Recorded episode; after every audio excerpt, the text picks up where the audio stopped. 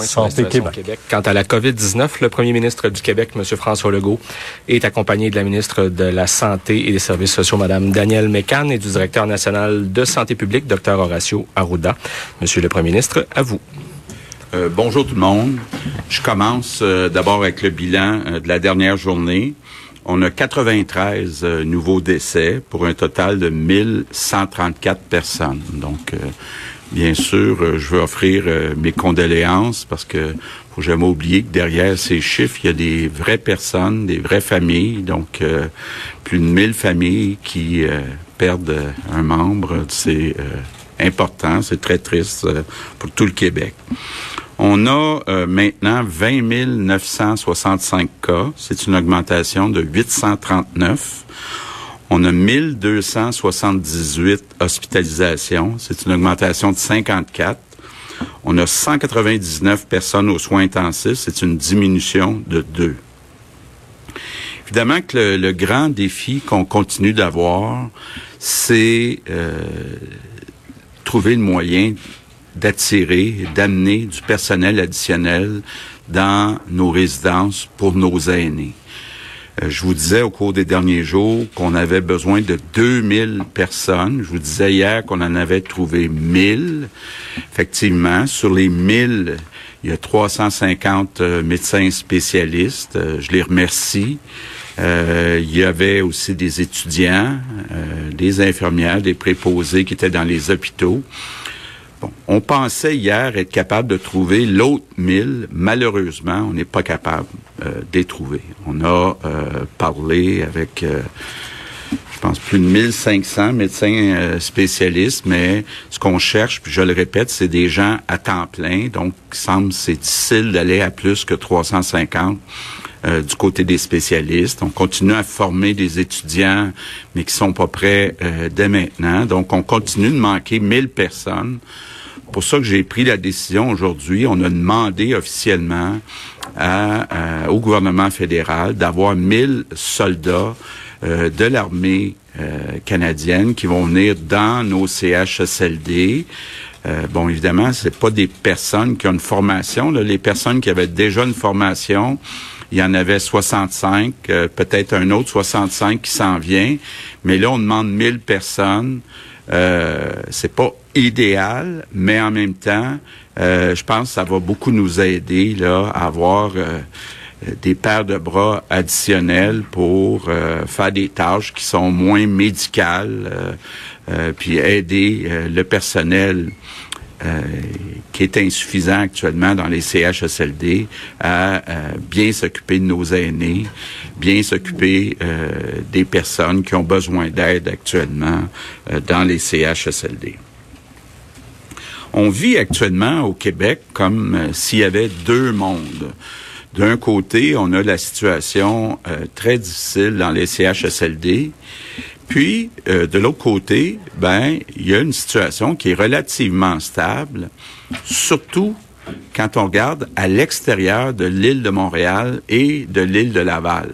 Quand on regarde, par exemple, les décès, euh, depuis le début, 74 des décès, 74 des décès sont soit sur l'île de Montréal ou à Laval. Ça veut dire que quand on regarde l'ensemble des autres régions du Québec, la situation est euh, pas mal stable là, euh, per capita, puis ça va quand même bien du côté là, de, la propagation ou de la non-propagation euh, de la COVID-19. C'est ça qu'on a continué euh, nos discussions, entre autres hier soir, avec le docteur Arruda, le docteur Massé, pour euh, déposer la semaine prochaine un plan de réouverture graduelle des écoles. on va donc déposer ce plan-là la semaine prochaine, mais je veux déjà rassurer les parents. On va s'assurer dans ce plan que les parents qui, pour toutes sortes de raisons, veulent pas envoyer euh, leur enfant à l'école, seront pas obligés de les envoyer à l'école. Donc, euh, ça, je veux que ça soit très clair. on va prendre des mesures pour que ces enfants-là soient capables de faire le rattrapage euh, nécessaire lors de la rentrée en septembre. Donc, euh, c'est important. puis je veux rassurer les parents qui préfèrent ne pas envoyer leur enfant euh, à l'école, qui vont pouvoir euh, les garder à la maison. Évidemment, ça va se faire par région. Donc, on va évidemment y aller de façon graduelle en commençant par les régions où la situation est très stable. On va continuer au cours des prochains jours.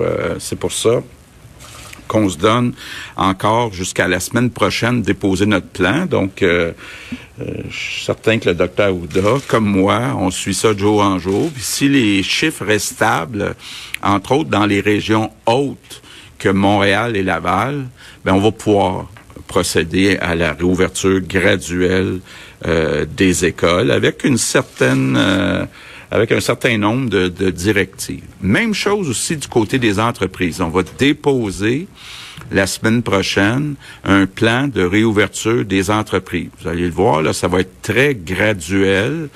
Euh, L'idée étant euh, d'y aller petit peu par petit peu, s'assurer au fur et à mesure aussi euh, qu'on euh, ne voit pas une nouvelle vague, qu'on ne voit pas euh, la courbe de la de la contagion repartir vers le haut. Donc, on va faire ça de façon très prudente. Bon, évidemment, en annonçant un plan à l'avance, ça va permettre aux responsables des différentes entreprises de se préparer, se préparer aussi à mettre en place les directives qui vont être proposées par euh, la santé publique. Mais je veux juste vous dire là que si les chiffres continuent de bien se maintenir, surtout à l'extérieur de l'île euh, de Montréal et de Laval, on devrait être capable d'avoir des bonnes nouvelles à annoncer la semaine prochaine, autant pour euh, les écoles que pour les entreprises.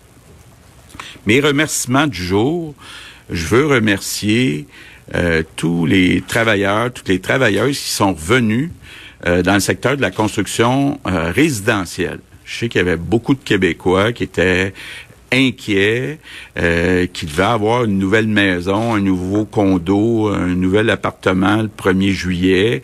Puis là, ils se disaient, ben, j'ai un déménagement de prévu, est-ce que ça va se faire? Donc, je veux remercier tous ceux et toutes celles qui sont revenus à l'ouvrage dans la construction résidentielle.